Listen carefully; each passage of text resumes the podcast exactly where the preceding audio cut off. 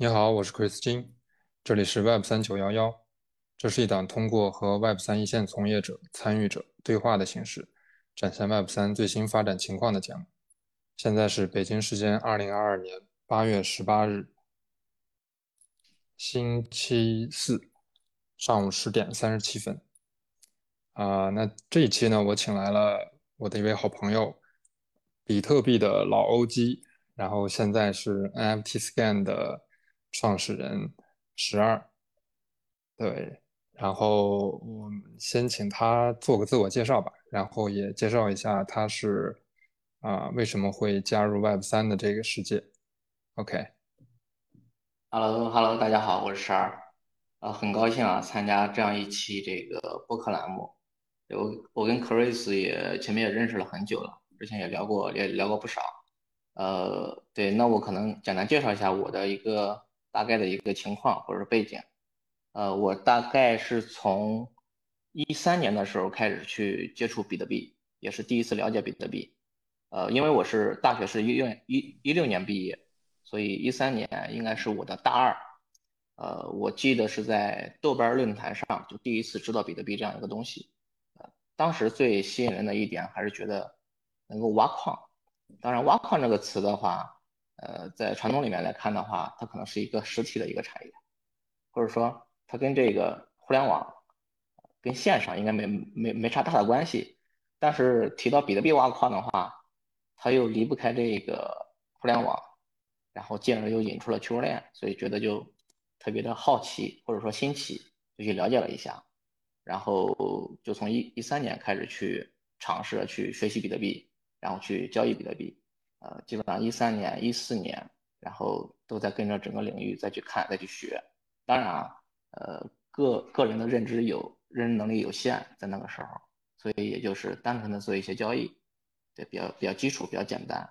然后到一五一六年的时候，呃，也是因为在读大学嘛，所以就关注的比较少一点。再加上整个行业的熊市其实也来了，在那个时候，呃，特别是一四年的那那次监管吧，我觉得还是还是蛮严重的，因为我个人有个，呃，有个事有有个有个事件吧，就是说当时是好像是中国银行的这种，呃，银行的负责人吧，就就反正可能是做风控的还是怎么着，就直接打电话就给到我，让我去注销我的银行卡，原因也很直接。就是说，你这个银行卡可能参与了这个比特币交易，所以，呃，建议你去注销。然后，所以我就反问他，我说不注不注销的一个结果是怎么样？就结果就是说，你银行里的钱可能就是，呃，不受保护。然后就是说，虽然说是建议，其实本质上来说就是一个强调，或者说是一个命令的一种方式。所以没办法。那我当时就觉得，如果这样玩的话，那那肯定就没办法大规模的，或者说。很长期的去继续走下去，就这件事其实对我的那个当时的认知或者打击还是挺大的，所以在一五一六的话，其实那两年我是没怎么关注整个区块链行业的一个发展，包括比特币的。反观到一七年的时候，呃，比特币勒索病毒就开始在全球肆虐的时候，当时就我就觉得可能新的一轮要开始了，因为原因很简单，就是勒索病毒这是一个很常规的或者说很常见的一个事情。但是勒索病毒加上比特币，那就变成了一个不一样的东西，因为它它会很直接的给比特币的品牌和影响力在全球范围内上一个更大的一个台阶，所以说会有更多的人会去介入介入这件事儿，或者说会去了解比特币，所以我当时就预感，那可能新的一轮的行情要起来了，所以从一七年又开始回过头来了解这个行业，啊，正好的话就是以太坊的崛起，ICO 的到来，所以。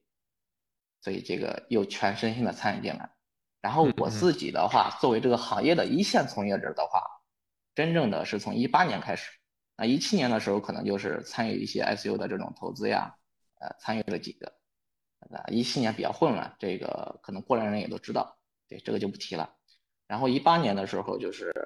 呃，因为我因为我一六年毕业之后我就开始做技术开发嘛，我也是这个技术背景出身，做了两年这个互联网的开发，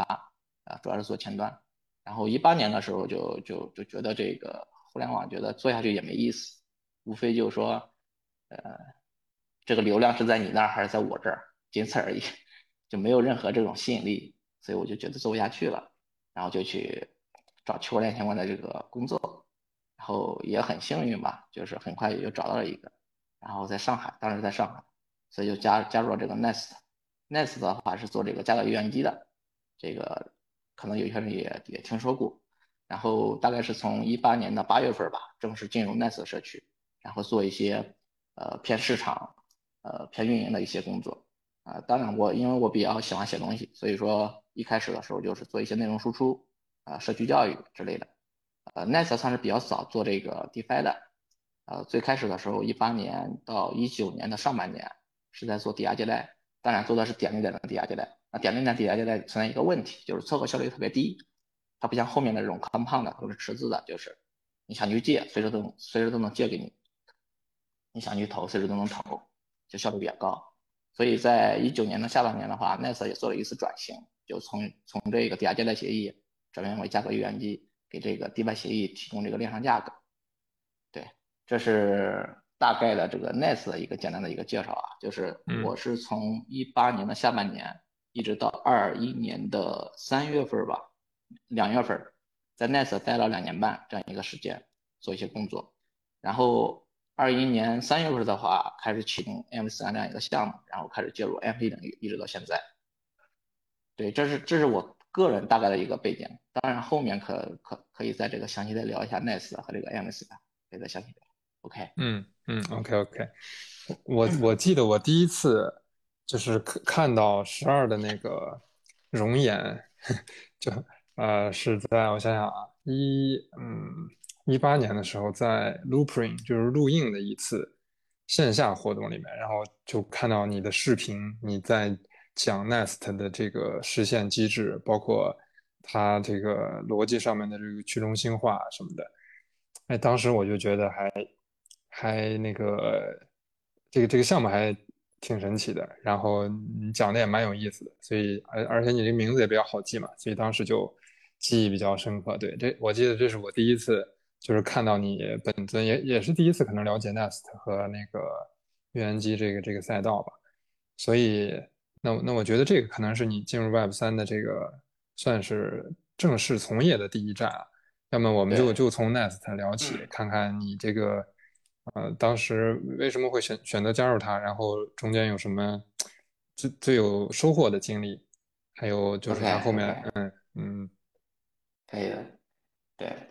呃，其实这样的，就是一七年的时候回过头来再去看那个领域，到一八年作为一线从业者再加入进来，其实中间也发生了一些小插曲。其实，其实我在大学的时候自己也就做个，就喜欢写东西嘛，所以也做过一些自媒体。我当时有一个自己的这个微信公众号，呃，在在一个垂直领域做的还可以，然后被一个投资人给收购了，所以我我所以我就觉得，那我是不是还可以继续做做内容相关的一些工作？所以在一八年初的时候，就自己想去做，想去在区块链区块链行业做一些事情的时候，就想着说，我要不要也去做一个区块链媒体？嗯，我还真的去想办法去跟投资人去聊了一下，嗯，当当然也有一些投资人愿意去投，可能就是投的钱比较少一点，因为也没有什么比较好的一些背景或者说一些愿景在里面，所以当时觉得可能就是看起来还看起来可能门槛低一点啊，但是做的人也比较多。所以，所以想着就算了吧，那还不如先找一个区块链相关的项目，先进去，先去，先去这个摸一下，先去学习两年。嗯嗯，对对对，其实这个找找区块链相关的工作的一个出发点，真的就是为了学习。所以也也也很幸运嘛，也就基本上可能也就一个月的时间，也就找到了一个觉得不错的，或者说在我个人的在当时的一个认知层面，觉得是一个呃比较有潜力的一个团队。特别是詹姆斯的核心开发者，这个 Nest 的这个核心开发者，对，我们也聊了很久。我记得第一次跟他聊的时候，我们聊了两三个小时，就是这我可能从来没有跟一个人去聊聊天能够聊两三个小时，这是第一次，所以当时觉得这个确实就给了很大的一个信心。对对，我我稍微稍微打断你一下，就是对聊挺多的，我我突然就觉得还是要简简单那个，要么介介绍一下 Nest，还有一个。对，在在在这个之前，我可以简单的给这个用户们去就描述一下它最基本的一个币价的一个逻辑，就是它从这个上交易所最低的这个价格到最高的有个多少倍，正好让大家有一个比较直观的印象，能大概了解？可以，可以，可以。嗯，这这个倍数可以是多少来着？你你还有印象吗？呃，如果作为以如果作为矿工的角度来看的话，我觉得矿工早期 One Nice 的成本应该是两分到三分吧。当然是人民币啊，我说是人民币，人民币要好好算一点。如果是美金的话，小数点太多了。对，然后最高的时候涨到大概呃一点四人民币，就一块四，那可能平均下来五十到七十倍，就五十倍吧，保守一点，五十倍的一个一个一个收益吧。如果早期矿工就是如果矿工的这个成本是五十倍，那二级市场呢？我就说二级市场上它大概一般人能买到的这个价格到最高点。呃，我觉得五倍到十倍是有的，就五倍到十倍是一个比较保守的一个值。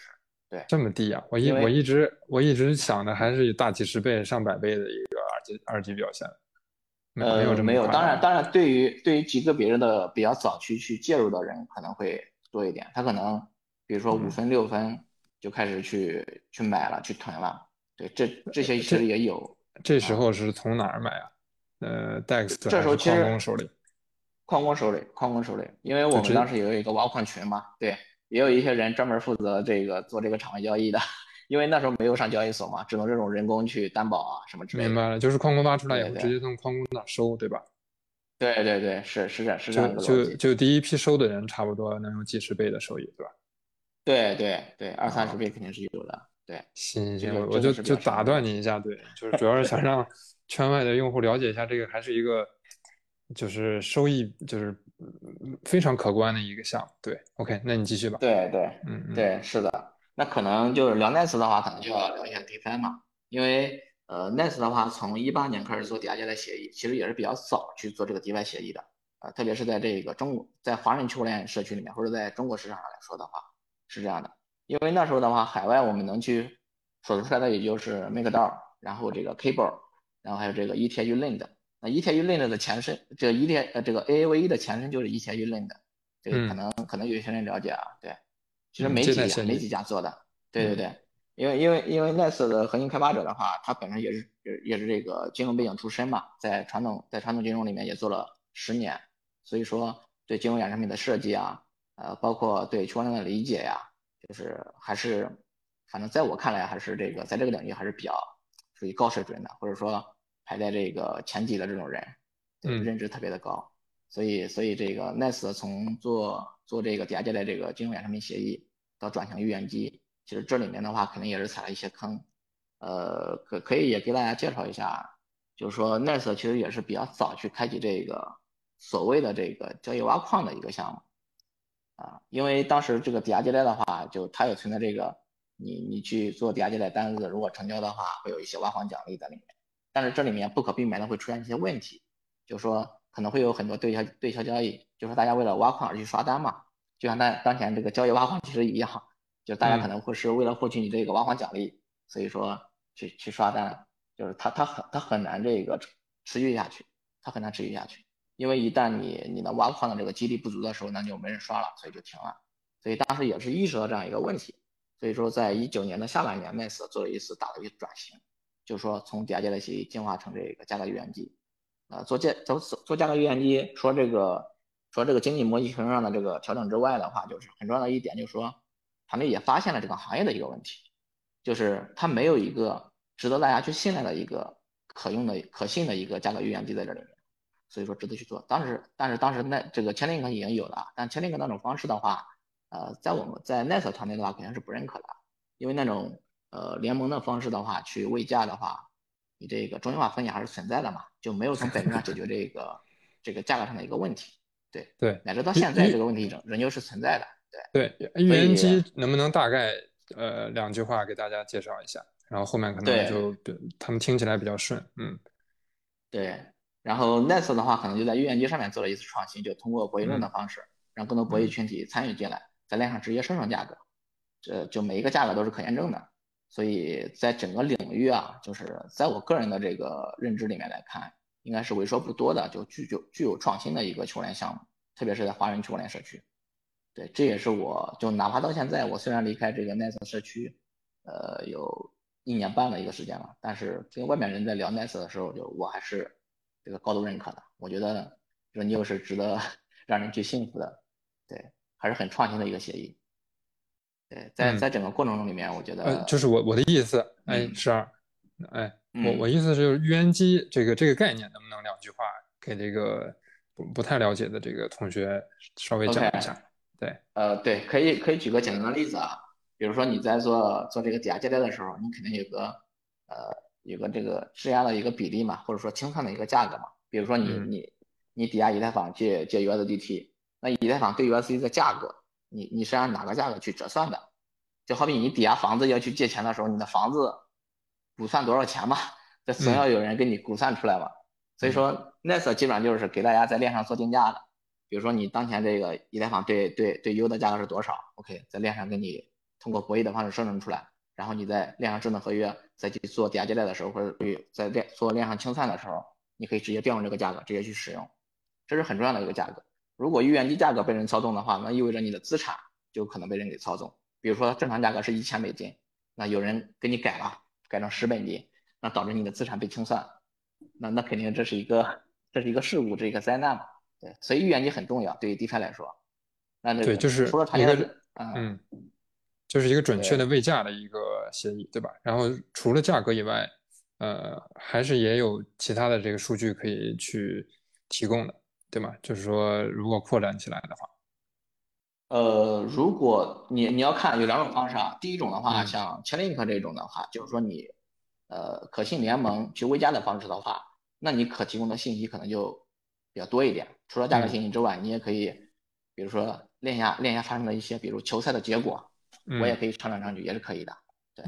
但是像 Nest 这种的话，它就只能是这种价格数据，就可博弈的这种数据。明白，它才能生成这一种，对它，因为因为球赛的话，你是不需要博弈这个结果的，你只需要拿到结果上传上去而已。对对，这这是有区别的，对。OK OK，对 Nest 这个机制还是蛮有意思的，这个呃，如果大家感兴趣的可以自己查一下，因为如果让十二讲这个，咱们咱们这一期就变成预言机的这个 专专题了，对，会会有一点逻辑在里面。但是 Nest 这种去中心化的这个方式还是蛮好的。那 Nest 你你还有什么觉得想聊的比较有意思的这个经历吗？呃，我觉得这里面就给我感知最最多的一点就是说，嗯，他对去中心化的一个追求吧，或者说一个信念在里面。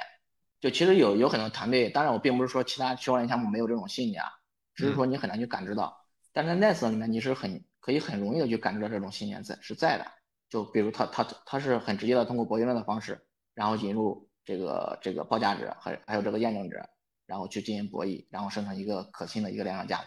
就你可以很直观的感受到区块链的魅力在里面，包括在跟它做交互的时候。但是其其他区块链项目的话，呃，那那至于说创始团队它本身的一个初衷是怎么样的，可能我们很难去验证啊。就然然后的话，就是去中心化的一些点的话，你也你也是很难去感知的。但 Nice 的话，我觉得给我的感知最强的一点，就还是对去中心化的这个理念的一个追求，包括它在机制机制设计上的一些一些点。对，OK，就是这这里面也可以做个对比啊，就可能要聊一下经济模型啊，这可能是一个岔开的一个话题，但我觉得也值得去聊一下。就很多我们看到很多 DeFi 协议，呃。这个除了治理权之外，这个我们就除了那那种纯粹的治理币，我们就不谈了。比如说 Gitcoin 的这种 token 或 Uniswap 的 token，对这种纯治理的我们就不谈了。然后还有一些 DY 协议，它为了做激励，它可能把自己的经济模型做得很复杂，就是它不像比特币那样纯粹，就它有一个算法可以去描述自己的经济模型。比如说我四年做一次减半，我总量是多少，什么时候该减半，它整个整个经济模型都是。都是可预期的，都是算法可都是算法都是确定的，但是很多 DeFi 协议的这种经济模型它是混乱的，它它可能明天开个池子，后天又开一个，今天在以太坊上，明天在 BSC 上或者 Polygon 上面，就它它它的经济模型你你只能用一个分段函数去表示，那分段函数的话就意味着风险是很大的，是不可控的。如果你用一个函数能把你的经济模型给表达出来的话，那说明你的经济模型是可量化的，就投资人也是可预期的。比如说你你到某个时间点，你的 token 释放了多少，E 释放了多少，大家都可以可以算出来。那这样的话，我才能更直观的去信任你整个经济模型。那否则的话，就是你你你你明天会发生什么，我都不知道。那这样的话，对于不管是对于生态也好，对于用户也好，对于投资人来来说，都是都是非常不友好的。所以说我们在 DeFi 那一波其实也看到很多这种经济模型设计非常混乱的这种协议，就是甚至来说都是不标不标准的一些经济模型嘛，各种漏洞，各种漏洞。对这一点的话，可能就是我觉得是，呃，我作为 Nest 的一个核心的一个参与者参与者来看的话，就是说，呃，Nest 在这方面的追求还是可以的，特别是在做预言机整个经济模型设计的时候，基本上把呃所有能考虑的点都考虑的很完备，包括经济模型，呃，包括这个整个博弈过程中的各方群体的利益分配，还有有可能会出现的一些潜在的一些攻击点，呃，以及这个预防机制都考虑进去了。就这里面的思考，基本上，呃，就是可能要花很长时间吧，就不断的去，呃，自己做推敲，然后做做攻防，然后把整个逻辑给给做好。当然，有些可能做着做着逻辑就变得无限的臃肿和复杂，所以这里面还是要有个度的，就是怎么样既能保证整个逻辑的这个流畅，然后又能保证整个经济模型的这个简洁。对，OK，这一点的话就额外给大家说一下。嗯嗯，那那我就提一个稍微 尖锐一点的问题啊，那那你觉得 Nest 它它有什么有有什么最大的问题？包括在和那个最后和 Chainlink 竞争的时候，目前还是 Chainlink 受这个行业的 认可度更高一点嘛？你觉得这是什么原因呢？呃，我觉得这里面有个点就是说，呃，Chainlink 那种方式的话，它的可用性比较强。所谓可用性，就是说我可以。我作为下游开发者，我可以很容易的去理解你这个预言机你是怎么运作的，包括因为你位价嘛，这就很很很常规的一种方式嘛，大家都比较好去理解。而且，呃，在某些在早期阶段的话，你的位价的数据就预言机生成的价格数据确实是可用的，对这一点的话是不可否认的一点，就确实是可用的。所以在这个可用性上面，Chainlink 要远远要优于 Nest 的，而且 Nest 的话，它可能只是做了几个。主流币种的这种价格博弈生成价格，就 Nest 是有很大的一些局限性在里面的，但是就整个博弈机制或者说整个预言机整个确定性的这个结果来看的话，那 Nest 是有优势的，但 Nest 在可用上面是比较差的，就是这点是很尴尬的。所以在呃，当然这这是这首先是可用上面，另外的话就是在整个呃这个对外宣传呀，包括这个沟通合作呀。就这方面的话，肯定是没有 Chainlink 去专，没有没有 Chainlink 专业的，因为 Nest 本身这个人员也不多嘛，就就核心的人员也就七八个，对啊，然后 Chainlink 的话可以说是一个很大的一个项目了，可能有几十号人甚至上百号人，对，所以这一点的话也是不可去比的，对，我觉得主要是这两点吧，就是导致这个在在这个在在预言机层面的话是就没有像前林可做的规模那么大或者影响力那么大，这是一点。我觉得这里面有个这这个这个反而不是很重要的一个问题啊，最重要的问题是说，呃，Nest 为什么没有没有没有这个继续的去扩展，或者说这一点的话，就是或者说我也可以理解一，我也可以顺便聊一下，就我我当时也为什么离开 Nest，就我我当时有一个点就是对我的这个触动是挺大的，或者说也是导致我离开 Nest 的一个原因，就是我觉得，呃，你既然做一个去中心化的一个经济模型，或者说一个去中心化的一个协议，那理论上来说，任何人都可以去参与你的挖矿的。因为我前面一直在参与挖矿，就我除了除了这个作为除了有自己的本职工作之外，在 Nest 里面我的一个角色是一个矿工的一个角色，我一直参与挖矿的，而且挖矿肯定也是能赚钱的嘛，否则不赚钱的话也没人去挖。但到后面发现，你就发现挖不下去了，原因很简单，就是说。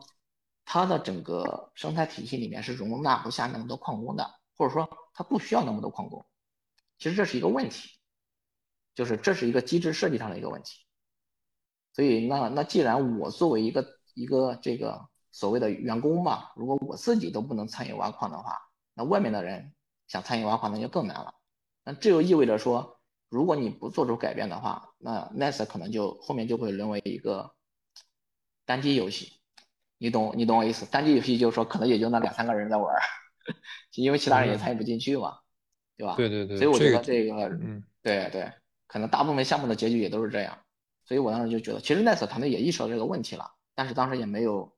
很好的一个解决方案嘛，或者说解决方案会会很庞大，就是说你在底层机制上面会做很多调整，所以说当时也没有没有往这方面去下很多功夫，或者说也没有这么这么这么大的一个决心吧，去在这这方面做一些做一些优化，所以我就就有点挺失望的，或者说，所以所以就以这个点吧，就对我的这个这个打击还是挺大的，所以当时就就觉得这个做下去可能也没有多大意义，因为你这个开发商的问题解决不了的话，呃，不管你整个市场再怎么推，可能意义也不大，就是。就是，其实我我对 Nest 一个认知还是抛开觉得它是一个博弈系统，它是一个博弈系统，它是一个去中化的一个协议，而不是说，呃，它就是给大家提供量价格的一个工具或者怎么着，不是这样的。就是我更看重的还是这个博弈性，而不是说就不就作为博弈协议它的可持续性，而不是说作为可用性的价格预言机它的可用性。对，这是两个是有很大的一个一个区别的。对，嗯，了解了解。然后提到矿工这块呢，其实你刚才说这个挖的人少了，对吧？然后参与的人少了，其实共识也就下来了。这可能一个区块链项目它的共识下来了，也会有呃各种问题。那那正好就顺着这个话题，我就就可能切到下一个话题。说到这个矿工和共识的问题，那我知道那个最近呃最最火的一个话题还是那个以太坊转 POS 机制这块，对吧？然后嗯。然后那个包括你也是是吧？比特币的 OG，后来也是我觉得也也算以太坊的老 OG 了。然后，但是我也看了一些你对这个呃转 POS 的观点，我看你好像是支持的。然后咱们能不能聊聊这块？你 对你支持的原因？对，OK OK，呃，是这样的，就其实这我自己也很矛盾的，就是说，呃，如果其实其实在我的认知层面，在个人的认知层面啊。其实我个人认知是不支持的，但作为我整个团队来说的话，那我那我们肯定支支持支持的，跟着这个主流的开发者一起去发展嘛。对，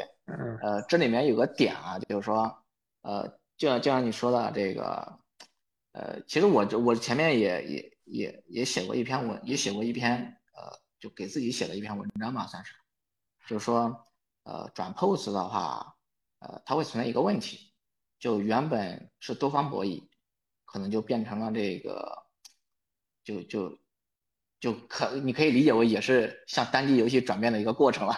就有原本这个有有开发者群体，然后有持币人群体，然后有第三方开发者，然后还有这个这这个矿工。那核心的话就是开发者、持币人、矿工三方，然后互相博弈，然后生让整个让整个生态让整个网络更加稳定。但如果你转 POS 之后的话，就是啊。持币人和开发者，不是持币人和这个矿工就合二为一了。那这样的话，就就有可就两方的话，肯定会是很难这个进就达成一个平衡的。那那再加上这个开发者的话，一般也都是受这种大的财团控制的。所以说，那基本上可能就就就就一边就说了算了，基本上就持币人谁持币人谁持币多谁就说了算了，在整个生态里面。嗯，因为呃持币人财团毕竟是少数，开发者是多数。就是你这个开发者，如果你不认可我不听我的话，那我可以再立一个开发者团队再出来继续做开发，只要有钱就行了嘛。所以说，POS 最大的一个问题就是说，它大概率最终会被财团给控制，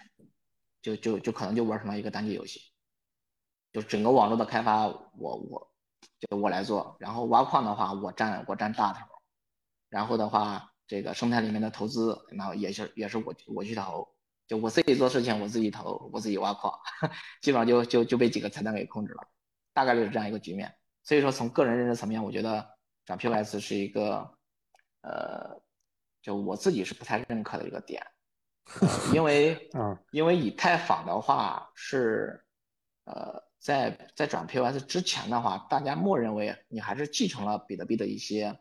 呃，这个比较重要的一些属性的。比如说你这个最起码矿工群体还在嘛，这是一个最基本的一个的一个东西。如果说你真的完全转 POS 之后的话，那你跟那你跟这个 Polygon 或者跟 BSC 跟 Solana 有什么区别呢？就你把你最具灵魂的一点给给抛弃掉了。换句话说，就是你可能就是纯粹的就是去追求效率了，那你的这种所谓的去中心化、所谓的安全就没了，就没了。但是站在团队的角度来说，对。对我先说完，就是如果站在团队的角度来说的话，那以太坊的话，它追求的还是可用性可能会多一点。因为有很多开发者在上面做各种各样的智能合约，做各种应用，所以说要对效率是有追求的，对这个该资费的降低，对成本是有需求的。所以这时候的话，从发展的角度来看的话，以太坊又不得不去转，就他没办法，他必须要解决这个问题。所以这时候的话，就就出现一个很矛盾的一个点啊，就是说，就就就当前这个局面嘛，就所以有有有一帮人在不看好，然后有一帮人在支持。对，我觉得如果从大的方向，从宏宏观上来讲，事物发展的角度来看的话，那以太坊的使命跟比特币毕竟是不一样的嘛，所以说转 POS 就是大体上还是 OK 的，就应该是往这个方向要去走的。哪怕它是错的，你也要去尝试，因为你必须要解决自己的不足。对，大概这样一个观点。好，好，好，嗯，这个，这个还跟我一开始了解的还有点偏差，因为 我可能是看你朋友圈发的那个，你是表示支持，呃，但是，嗯，所以当时我我有点好奇，就是你你这样是吧？比特币老友记肯定是这个去中心化的。支持者是吧？我们讲的那个什么一点，这个比特币原教主义者肯定，大家又支持 POS，我当时还蛮蛮奇怪的，对。但是你刚才这么一说，我大概了解了。所以你个人的这个层面，其实还是对去中心化，包括这个呃分布式的这个管理，可能那种三权分立就会会更看好一些。因为毕竟转 POS 的，它这个权力可能更集中一些。但是从你刚才说的这个。整个生态包括开发者的这个发展角度来讲，因为它的这个整个协议的运转的这个效率，包括 gas 费，呃，用户的使用的这个角度来讲，确实现在如果 POW 的话，问题还是比较多的。然后我也做了一些研究，就是它如果不不转到 POS 的话，这个问题就以我们现有的技术，包括能眼看的这个技术来讲，就很难解决。包括它后面如果要上分片呀什么的，它必须先转成 POS，然后才能。做分片啊，其他的这些技术加进来，对吧？对对对，是这样。对对，所以所以既既然你内心里面有一点这个还是支持，就就内心里肯定还是支持 POW，那那我就可能新加一个问题了，就就原来的问题可能，我我觉得正好我想问你一下，就是，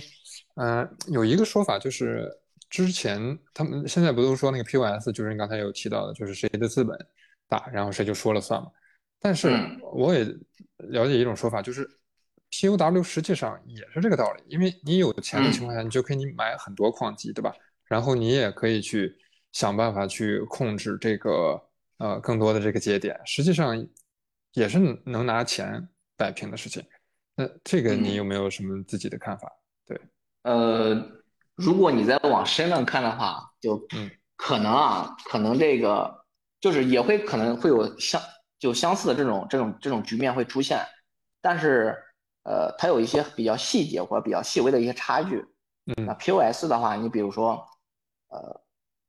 对于已有的群体来说，已有的利益利益既得者来说的话，那大家肯定是支持的。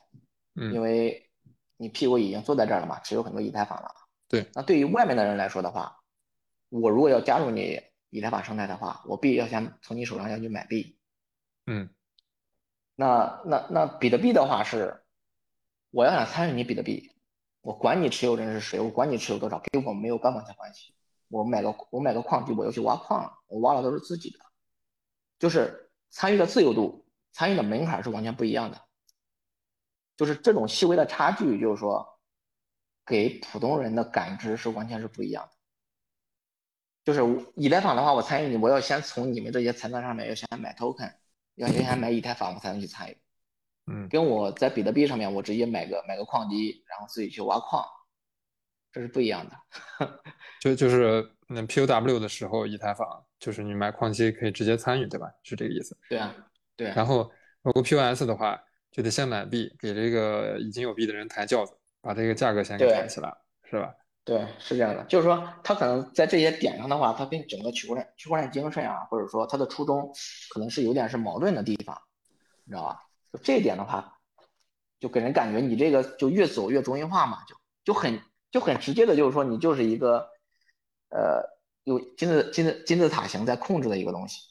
当然，至于说比特币层面，比如说你觉得也有很多财团在控制很多比特币，在控制很多算力，嗯，那这个的话都是大家的这个。就跟大家原来的背景是有关系的，或者说他就是他他就是有钱，这个没办法呀，他就是有这么多算力，他买了这么多算力，就是如果按算力单位来来看的话，我买的算力跟你买的算力是无差别的，就没有什么你的好我的不好或者怎么着，你的效率高我的效率低，这个是无差别的。但在 POS 里面这个不一样，这个的话，你早期的这种囤了那么多的，然后转 pose，跟我外来者转 pose 之后再进来。它是完全两个不同的局面，这个差异是很大的。嗯嗯，对，我觉得意思还是核心点就是在于，嗯，这个既得利益者就是哪种形势下，他可能这个利益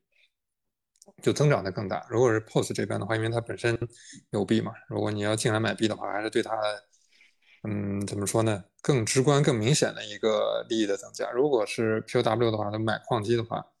我觉得参与的人多了，可能对以太坊生态也是有帮助，但是没那么快，对吧？他如果买了矿机部署算力，可能慢慢的自己挖出来，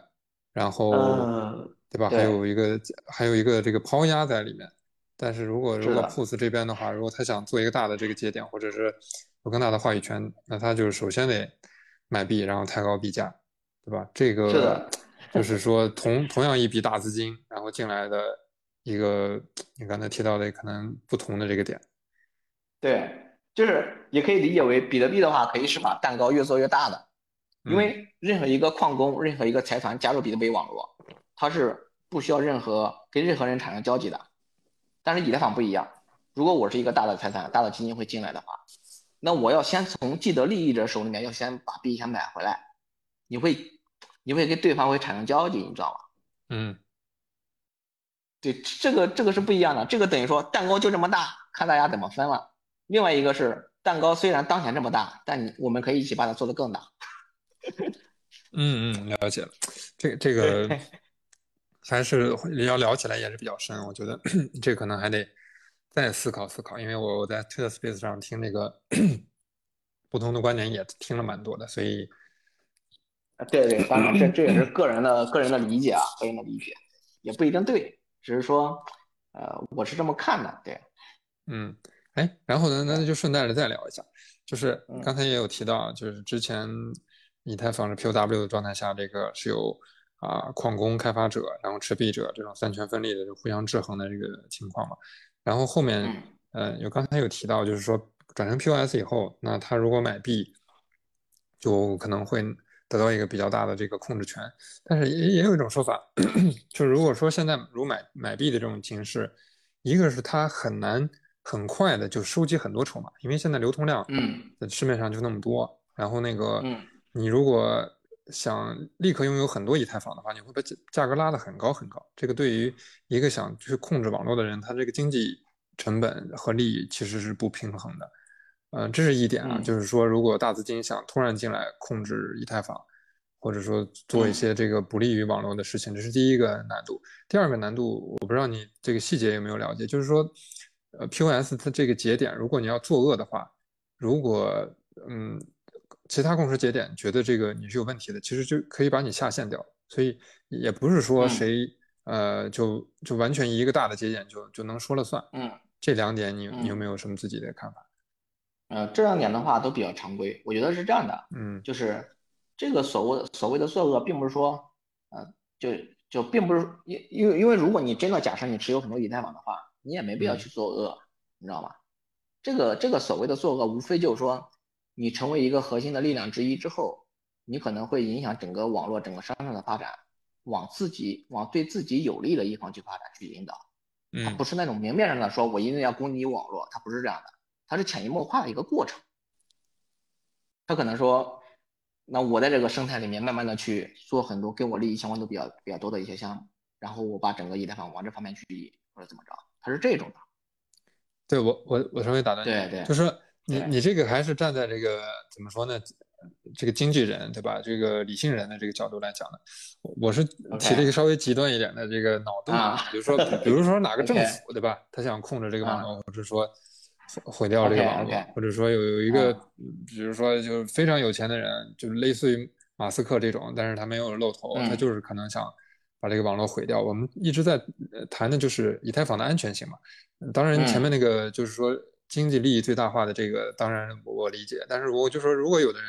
就是想抛开这个经济收益的这个目的，就是单纯的想破坏这个，我刚才提的这两点，你觉得能不能阻止他做这个事情？呃，我我我觉得，我觉得他那个他那个就是治理嘛，就也是前一段时间魏神说的那一点嘛。就具体具体技术上怎么实现我不知道，我不知道他那个所谓的那个投票治理，把这个作恶的节点投出去，是通过这种这种这种社区性的这种，还是说是通过代码去去做？这个这个我了解的不多呀。但我但我觉得如果说呃你是发现了问题之后再去解决，那可能就已经晚了。这不是本质上的解决方案，就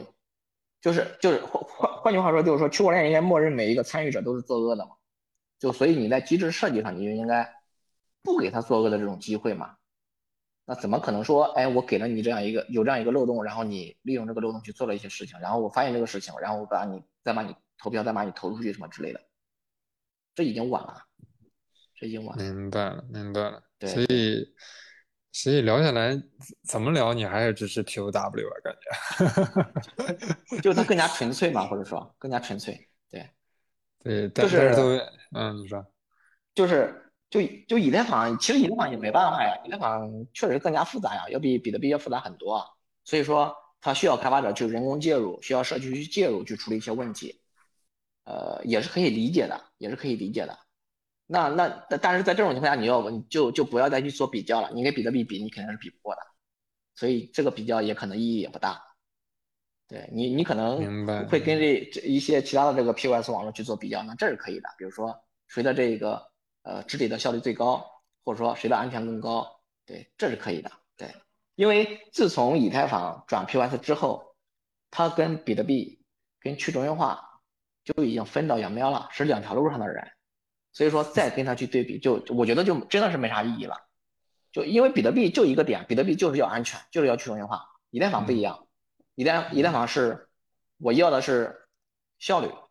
我要的是可用性。那安全的话，我可能会稍微考量一点，但考量度就权重就没那么高了嘛。就所以不可能三角这个问题还是存在的吗？对，还是存在的。啊，对，哎，然后正好有一个案例啊，就不是最近那个呃，Tornado Cash，然后被美国政政府制裁嘛？这个我我先简单的介绍一下 Tornado Cash，它是一个以太坊上的一个可以看成是一个混币协议，就是它有一个资金池，如果你把你的资金打进去以后，它给你一个提取码，然后你换另外一个呃钱包，就可以去通过这个提取码去提取你的这个资产，所以它就达到了一个你资金进去以后，然后混完以后再提出来，别人不知道你。呃，到底是谁转给你的这样一个目的？对，它就是用在了，呃，有很多场景可以用啊。但是，但是美国政府觉得用在了很多这个恐怖主义啊，包括这个伊朗和这个朝鲜也有在用它去 混币，然后洗钱的这个过程。所以，呃，因为美国政府这个呃相关的机构啊提出来要那个控那个要要监控它，所以就有很多这个前端，包括一些协议都合起来去对它的一些。呃，包括是 GitHub 呀，然后前端呀，都做了一些封禁，对，是这么一个事情。然后我想问你的就是说，呃，这个让我们圈内人呢，实际上看到了中心化的机构啊，对 Web 三世界的一个威胁。尤其是目前我们知道那个以太坊二点零，它有一个质押协议，就是 Lido，它控制了那个现在总质押量的百分之三十都是在他那里。所以，我我的我的问题就是，如果 Lido 如果嗯，被美国政府控制，然后那他不就是控制了未来一个大量的这个 POS 的这个话语权吗？这个你有什么看法吗？或者解决方案？OK，首先的话，这个问题的话是存在的，对，这是一个客观事实。然后呃，结果的话，我觉得呃，本质上来看的话，没有没有很好的解决方案，因为 POS 方案的话就会存在这样一个本质风险，就是即使这个政策上没有这个所谓的审查。那行业内的头部巨头，那也可以充当这个这个国家的一个角色嘛，去做对整个网络做审查，因为他他有这个权，因为他有这个路径，有这个权利，进而来控制整个 POS 的网络。呃，当矿工和这个持币人合二为一的时候的话，他就他就会出现这个问题，因为并不是所有的 ETH 持有人都具备矿工群体具备的这种属性。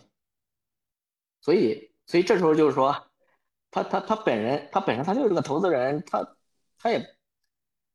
他他不具备矿工的能力去运行一个质押节点的时候，他就会去依赖一个第三方的一个委托质押协议，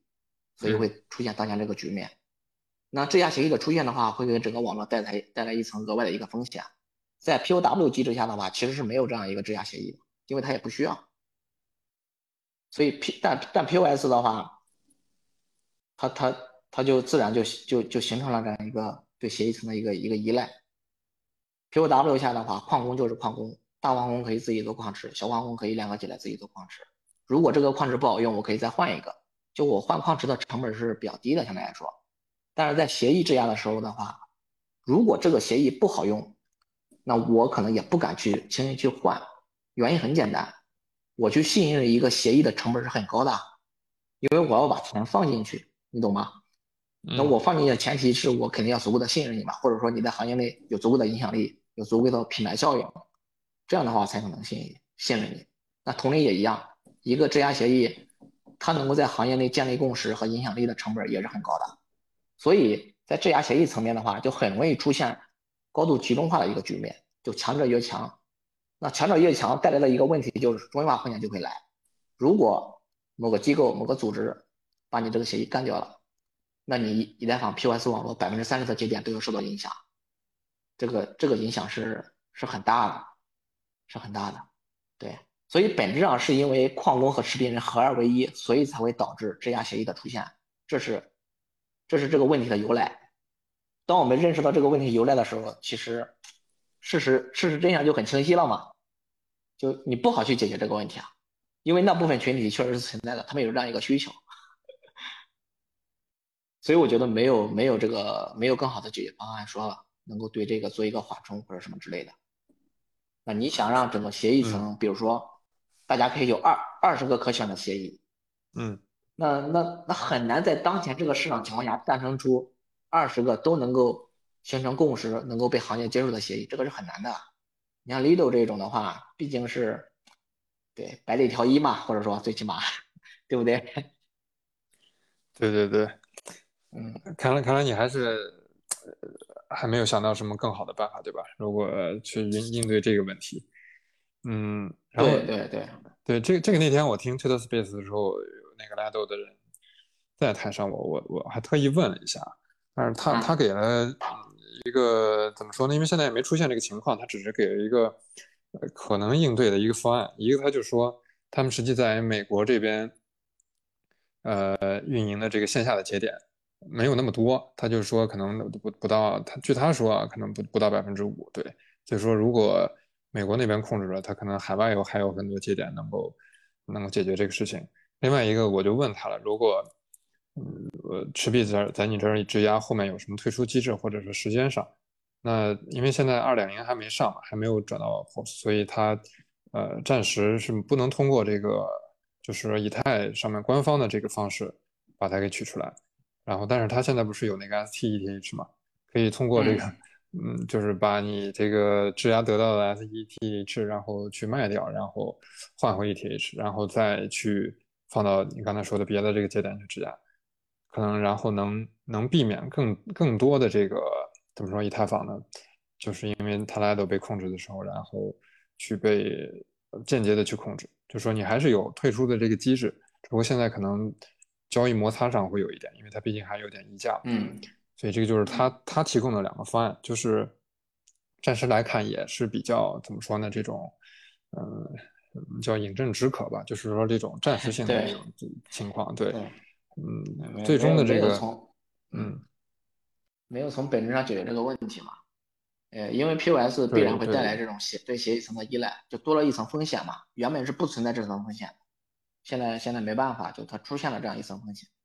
就这这个是 POS 天然的一个一个问题，它是一个行业性问题。对对对，我现在听下来就是你你还是，嗯，怎么说呢？内心里刚才说了，还是支持 POW 的。只不过说，POS 这个还是要去试，对吧？因为它不管怎么样，它为了让更多的人能使用，它可能还是会去有这个试错的效应。是的。但是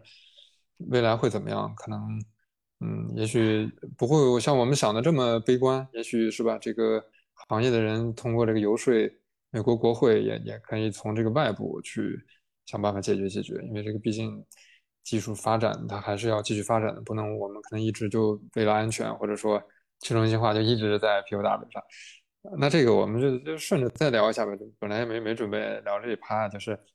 那那对于后面这个有一个要分叉出来的这个 ETHW，就是支持 POW 的这个链，你怎么看？因为我是知道是现在主流的这个说法都是，就是说上面没有生态嘛，没有开发者，基本上就是空跑的，包括也是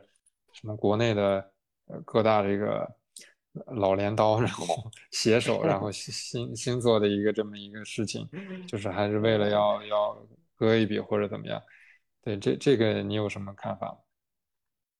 嗯，对，跟你想的也差不多吧，就我也是这样认为的。我觉得他们可能没有能力去运行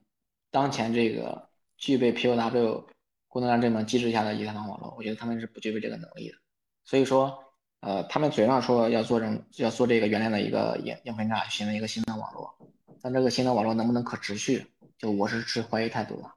如果说他们真的把这个事情给做下来了，并且持续下去了。那可能就是另外一个 ETC 嘛，那也可以，那也可以，对，那也算是就是说，呃，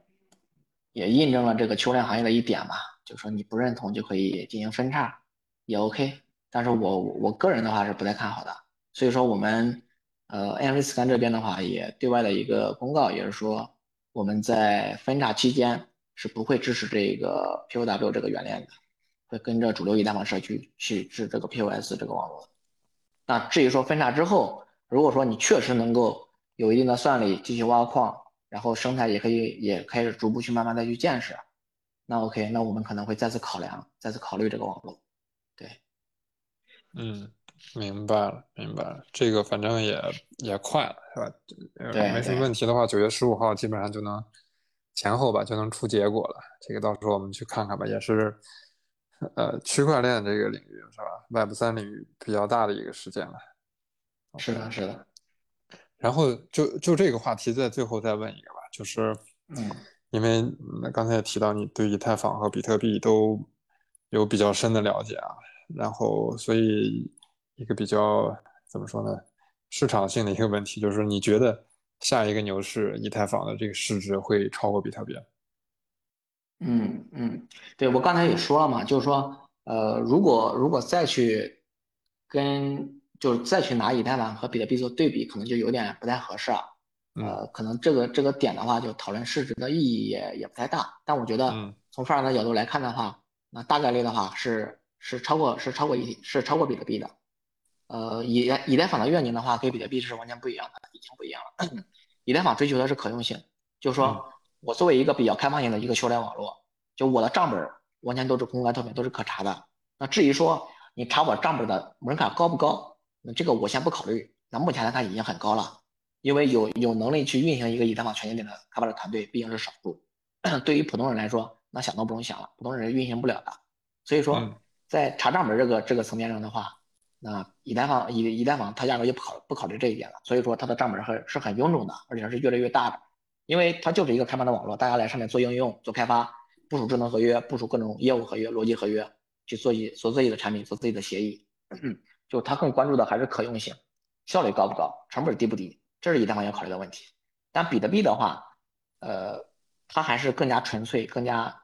更加这个极端一点吧。就我只追求我网络的一个可信性，可信性就意味着安全。那目前来看的话，比特币应该是世界上最安全的资产。对于整个人类社会来说的话，呃，这应该是，呃，是第一次吧，或者说也是第一个这种这么安全的一个资产。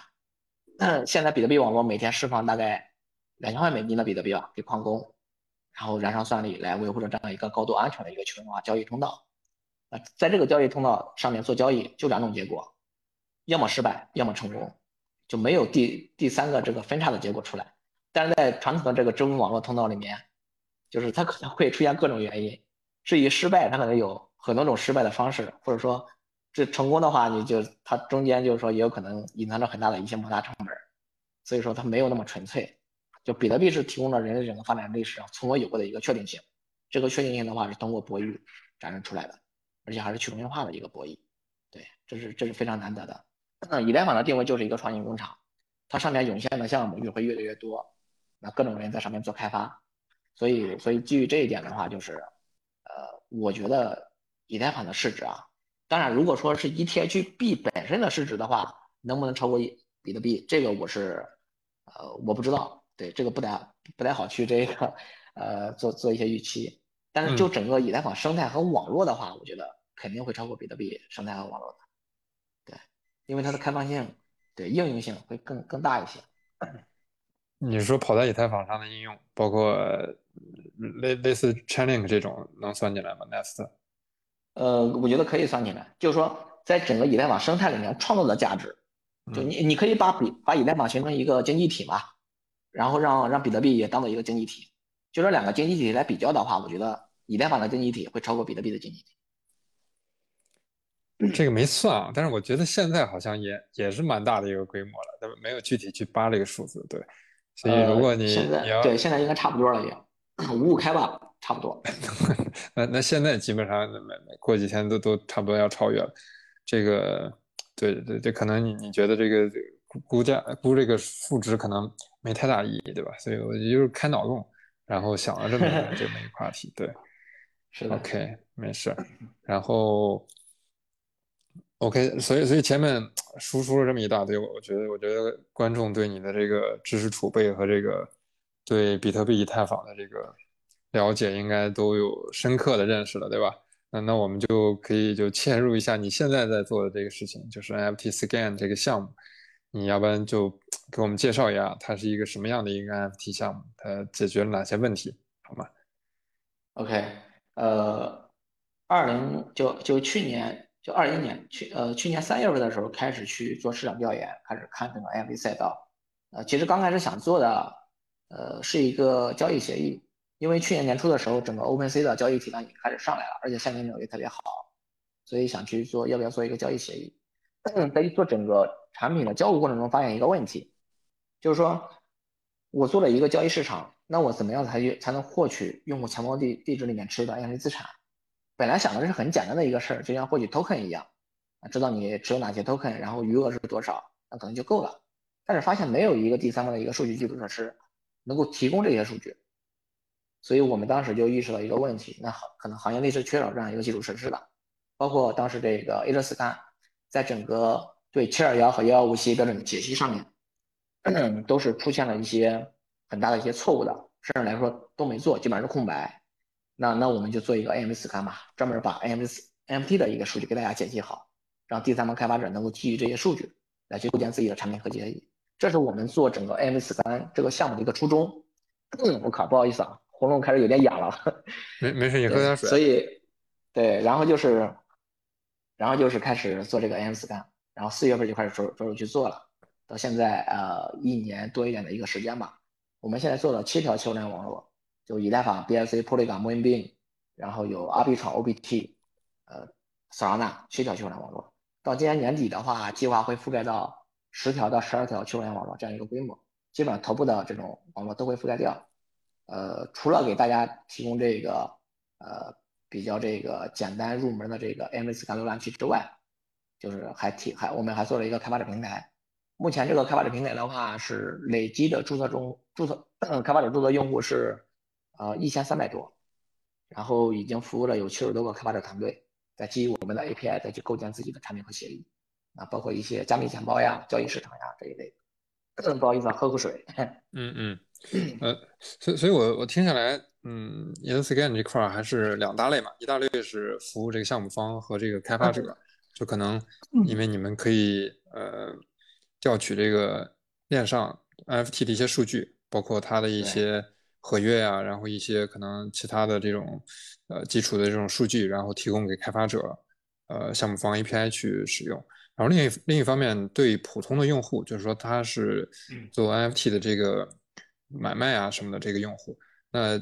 用户们一般来说在上面能够有有有什么比较好的这个收获？能不能大概提几个？可以的，可以的。就是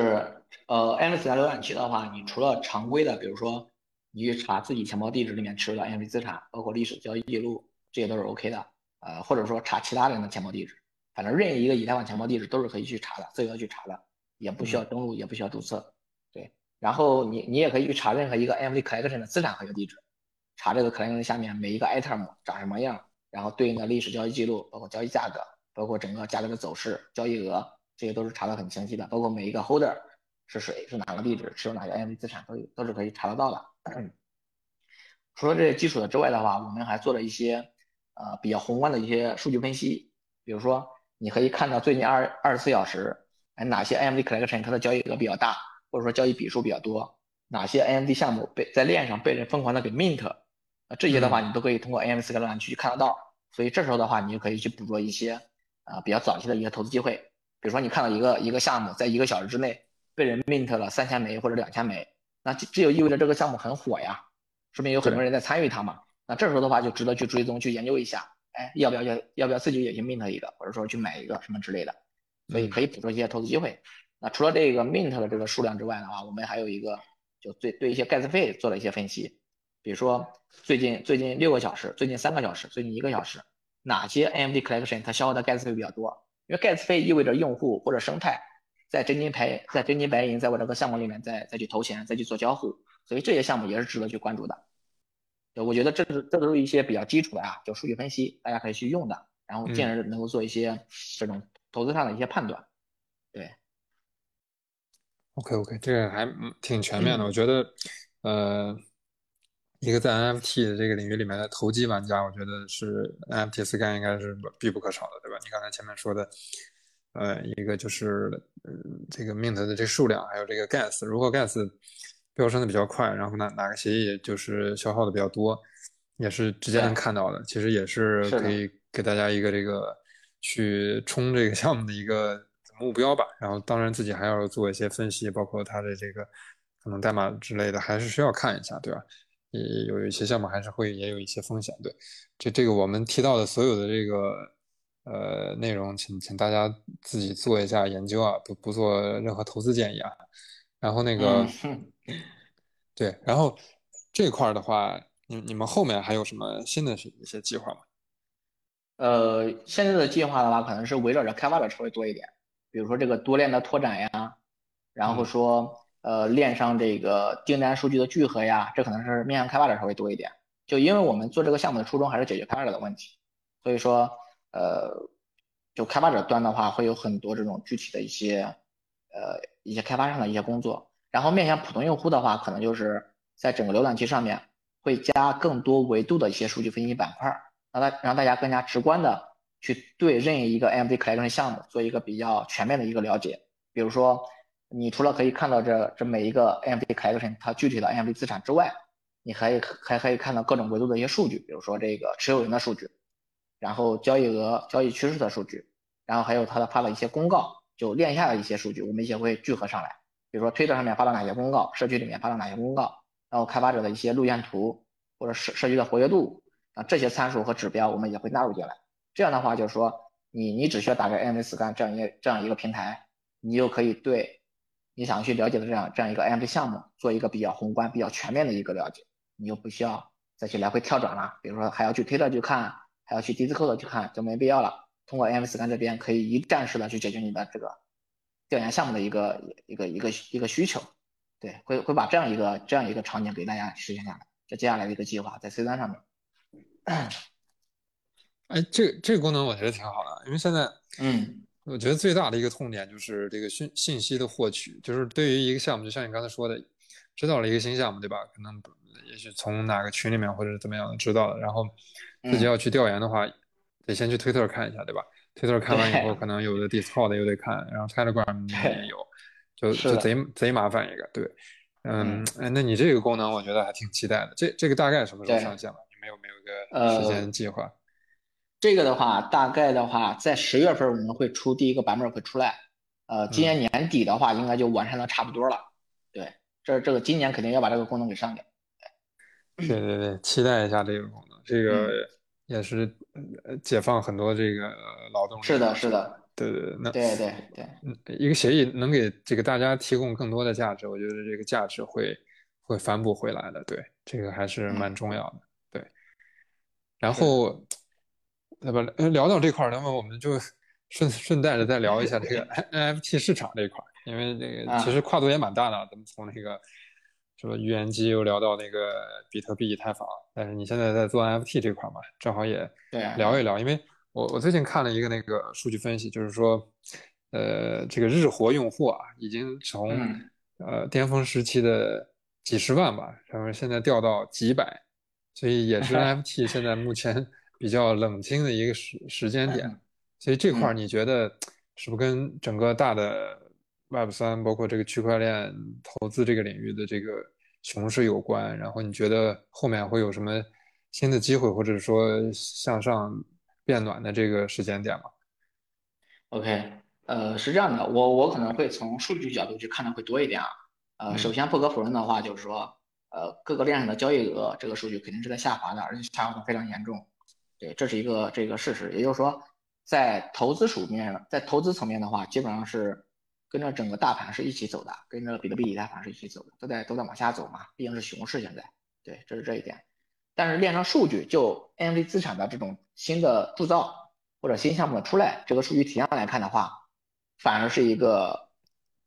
蓬勃发展的一个局面。呃，给你大概报一下数啊，就大概现在每天，呃，Polygon 上面大概每天新增是六十万，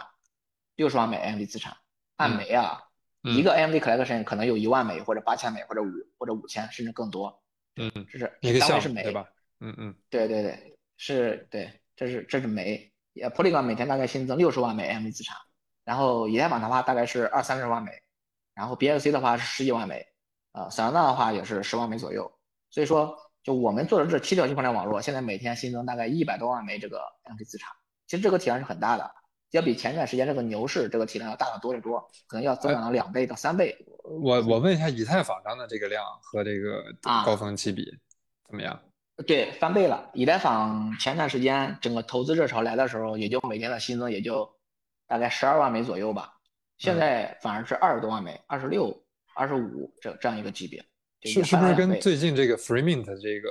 热潮比较有关呀？呃，很多 Free Mint 的项目会会造成这样。对，嗯，对，这是这是一个原因，还有一个原因就是成本低了，就 Gas 费比较低嘛，这是一个最根本的一个原因。对对，明白了。嗯。另外的话就是说，你可以看一下为什么就是说这个 Polygon 呀，或者是 BSC 上面这个新增这么多，还有一个情况就是说，除了这除了这些投资炒作的这种 NFT 之外，就换或或。或者更直白的说，就是说，P2P 头像类的这种投资的已经不行了，整个 NFT 领域的局面开始开始发生改变了，大家开始去探索一些偏应用类的、偏场景化的一些 NFT 的，比如说 NFT Pass 炼油的 NFT，NFT Pop 凭证类的 NFT 这一类的，就是说我这个 NFT 并不是说只是用来投机投机炒作，这个领域已经发展的差不多了，差不多该停了，接下来就是说可应用的了，等于说 NFT 资产已经开始进行落地价值应用了。开始做 Pass、做 Pop、做炼油的 NFT 了，所以产生了大规模的这种这种产品、这种资产出来，所以整个行业它的局面已经在发生改变了，并不是大家以往的说我我这个 NFT 发出来就用来投机的，都用来投资的，不是这样的。对，这这个点我觉得很重要，我希望能够传达给传达给大家，让大家知道 NFT 领域在发生很大的一个变化。对，嗯，那那后面呢？你觉得？会慢慢的这种应用价值的这个 NFT 越来越多，会不会慢慢把这个行情带起来？还是说需要什么再更新的创新点？还是说还是要等这个比特币的这个价格上来，可能才能 把 NFT 这边也带起来一些？对，但是之前我我记得有一个说法，就是好像 NFT 和这个币价有有时候还是反相关，或者说其实也没有那么 那么关联。不知道你怎么看这些？嗯。是的，就是币价上面的话，可能就相关度可能没那么大，但是流动性流流动性上面是相关度很大的。比如说现在整个整个市场的流动性都不太好嘛，嗯啊，不管是比特币也好，以太坊也好，那那 NFT 其实也一样，流动性也也下降的也很厉害啊。币价的话，可能就像你说的，有时候可能是反着来，反而以太坊低的时候，那 NFT 的单价啊，当然也是币本位啊，可能会高一点，对，会有这种局面。然后后面的话，我可能更更关注的一些点，就我觉得是。就是这种可编程类的 NFT 可能会有一个很大的机会，其实就就是前面的 Loot，，root 的话，它整个生态的建设其实是需要一个周期的，但是整个行业的投投资投机性又比较强，所以说呃很少有人愿意去等嘛。其实我个人还是比较看好这个可编程资产、可编程的 NFT 的，因为只有可编程的 NFT 才能带来更多的博弈在里面，博弈才能产生一些稀缺的一些价值。如果说你单你单纯的只是一个投片的一个一个一个头像的一个炒作，那这种东西的话，就是没没没什么可博弈的，就博弈的点太少了，或者说无非就是说就说谁买了或者谁没买而已，谁买了谁抛了而已。那这个博弈太简单了，就不够复杂。但是可编程的 NFT 的话，我觉得可以把这个复杂度给给做起来啊，这样的话就是说它可能会诞生一些不一样的一些属性啊，这个属性可能在现实生活中里面可能是稀缺的，就像。比特币它的网络的安全度是一个很稀缺的一个一个东西，所以说大家愿意为比特币去买单。那以太坊上的这个这个 NFT 上面，我我我觉得也会也我也希望出现这样一个局面，就是说通过各种博弈，通过各种可编程，能够创造出一些独一无二的一些属性。只有在 NFT 领域才有这些属性，啊，这样的话才能才能创造出不一样的价值，价格可能会起来，有一波新的新一波的一个牛市。如果单纯的只是头像类的炒作，我觉得已经没机会了，已经过去了。嗯，这个同意。我觉得有有差异化的这个产品才能有更好的价值体现出来。如果都是更同质化的，或者说和其他的这种技术方式实现出来呃类似的这种产品，我觉得反而不能体现出来 NFT。然后包括，因为我们是在链上的这个一个产品，它它能能发挥的最大的价值，我觉得这一点还是蛮重要。对，然后哎。那那么就说一个比较实际的，因为每天有很多 free mint 的这种土狗，咱们就不说了，可能每每天也有能赚钱的，这个这个太多了。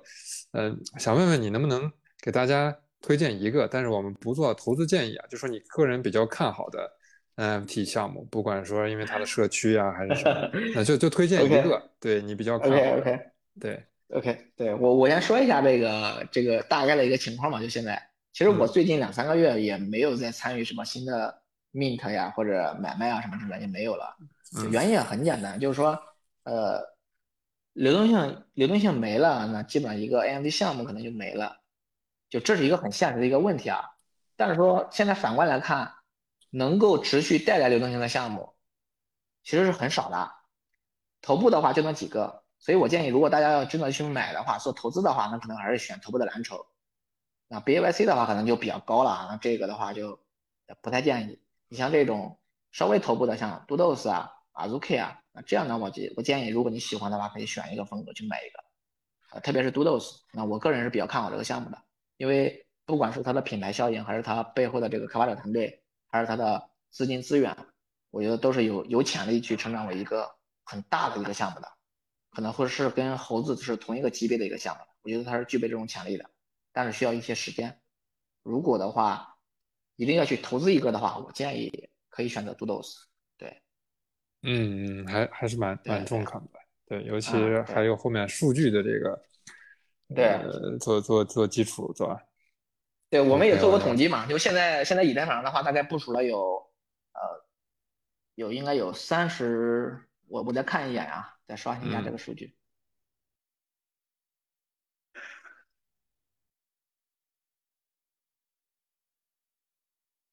现在有十二万个 NFT 资产合约，这就意味着有十二万个 NFT 项目在以太坊上部署出来了。但是我们回过头来看，最近两年，你能叫得上名字的 NFT 项目，可能也就那十几个或者二十个，不会再多了。这就意味着基本上是千分之一或者说万分之一，就一万个项目才能跑出来一个蓝筹，这个成功率是非常低的，失败率是极高的，是不是？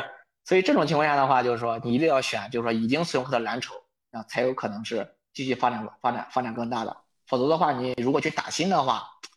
这个这个失败率真的是太高了。那除非说你做一波就跑就走，那可能会赚点辛苦钱。就你想赚这个长线的钱，这个是不太现实的。这个死亡率真的是太高了。对对对，所以这一点的话跟大家说一下，强调一下啊。是，而且而且一聊到 NFT，我觉得。其实还是有太多的话题了，包括这个命子时候的这个安全性啊，然后这个呃不同的分类啊，包括最近有一个项目也蛮火的，刚才有提到我们说 NFT 的这个流动性，那个速度 Swap，我觉得你应该也也听过对吧？对对对，这个这个都都蛮有意思的，能聊的太多了。嗯咱们这一期可能 前面呃聊的也也比较也比较满，后面我觉得你也可以返场来专门聊一期 NFT，我觉得因为 NFT 的这个内容，包括也对现在圈外人也比较喜欢，对我们后面再专门挑出来一期，对吧？好好的再聊一下可以啊 NFT。可以啊，对对对，其实对我也是蛮想去聊的，因为我们在做底层数据解析的时候，其实也发现了很多问题。一般这些问题的话，都是行业性问题，比如说你这个 NFT 资产资产协议标准的问题，梅特币的存储的问问题，还有这个这个交易协议的问题，就刚才提的这个 NFT 流动性的问题。其实这些问题的话，就是说，其实我们感知可能会比这个普通用户要稍微更强一点，因为毕竟每天都在做这些事情嘛。嗯啊，所以说这方面的一些一些点，就是说内容，就我我还是比较比较比较想去跟大家去分享一下的。对，后面我觉得可以再开一期。对，还有还有，就作为个人这个投资者，NFT 的这个玩家，我觉得安全性真的是很重要。就是虽然我现在没碰到，但是我身边有很多朋友，就是他钱包里面的什么猴子呀之类的被盗了，反正还蛮蛮多的。我觉得这个可能你你后面要么也帮忙做做调研，有时候我们再新加一期也也这也是一个板块。我觉得想听的朋友应该蛮多的，因为市面上有一些文章，但是可能也讲的没那么细，或者说他也不是嗯也没有这个技术背景，对吧？我觉得还是找专业人士请教一下会比较好。嗯，可以可以，安全性这方面的话，我到时候也收集一下，针对应去看一下。对。可以。那我们最后了，就是我们这个播客的一个保留节目，那个有一个问题，就是说，看看你能不能给还没有进入 Web 三的这个朋友，然后但是他又嗯想进入 Web 三，不管是从业还是说学习了解，有什么建议和这个途径上面的介绍？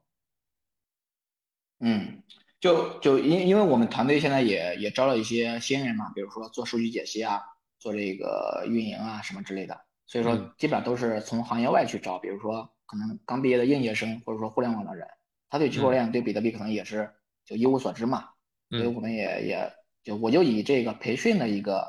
一个路径吧，跟大家就是简单分享一下这个这个问题，对。嗯嗯可能就我们建议的话，可能第一个的话就是，还是要先去看一下比特币。至于说整个比特币的白皮书你能不能看懂，这个可能不重要，但是你要知道大概的一个情况是怎么样的。比如说比特币网络是怎么出块的，那以太坊的话，在比特跟比特币对比，以太坊的创新是怎么样，以太坊虚拟机的作用是什么样，然后智能合约是怎么样，然后基于智能合约又产生哪些新的资产，然后这这些资产的类别是怎么样的，那 NFT 和 FT 的差别在哪里？然后就一步一步来，就先从底层网络开始，然后再到协议层，然后再到这个资产层，然后再到应用层。就说这这些的话，可能就先从本质上就了清楚、了解清楚整个行业的一个根源在哪里嘛。这样的话，嗯学习起来就比较快了，包括一些专业术语。对，如果你一上来的话，就是看一些比较这个表面的一些应用，比如应用类的一些东西，那你可能就很难去感知整个区块链的一个魅力。所以说，嗯一定要从底层先看，底层可能看起来刚开始可能会有点枯燥呀，但是说，嗯但一旦你感知到之后，你会发现，我靠，太有意思了！你会一直不断的、不断的顺着一个问题，顺着一个专业术语，然后去去学习、去查、去了解，就很快了。对，这是一个，这是这是一个建议啊，这是一个建议。对，OK，这个看来每个朋友的这个观点还有有都有不不一样的这个点啊，因为之前啊。那个那个那个南开的小兄弟嘛，他就说还是啊。当然宏观也要了解，但是他还是觉得先先上手先实践为主，对，可能每每个啊。方式就是可以适用的人不一样，对吧？有的人可能就是比较动手能力比较强，或者说他就是愿意先试，那你可以考虑这种。呃，先去试协议的。如果真的是呃像十二讲的这个，呃，比如说新员工的培训啊，或者说比较有个宏观的这个角度，那那呃十二说的这个就更合适了。请大家可以根据自己的这个实际情况去选择一个路径。对，我觉得蛮蛮有意思的，每每个人都有一些这个进进入这个圈子的一些方式。对，就收集很多了以后呢，那大家就更好的找到自己的这个方式。OK，嗯嗯，行行，那我们今天也聊的蛮多的，那要不然我们今天先聊到这儿。可以啊，可以啊，好，挺好的，挺好的啊。行，那那就谢谢大家的收听。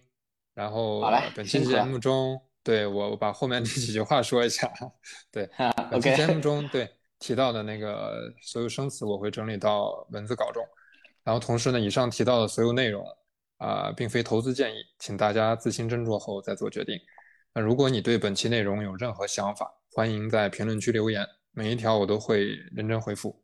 如果你喜欢我的节目呢，欢迎订阅和转发。同时，你也可以在其他各大音频平台搜索 “Web 三空格九幺幺”找到我。好，我们下期见。